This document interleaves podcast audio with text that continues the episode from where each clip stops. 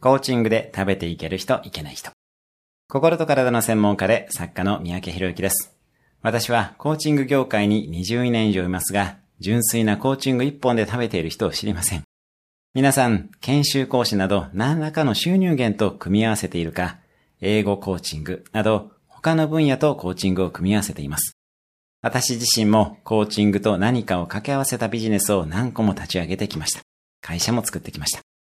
基本的に100人に1人の能力が2つあれば、それを掛け合わせて1万人に1人のバリューが出ます。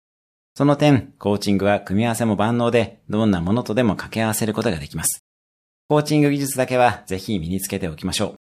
すでにコーチングの技術を持っている人は、掛け合わせるものも考えてみてください。今日のおすすめ1分アクションです。あなたの強みを2つ掛け合わせると何ができるかを考える。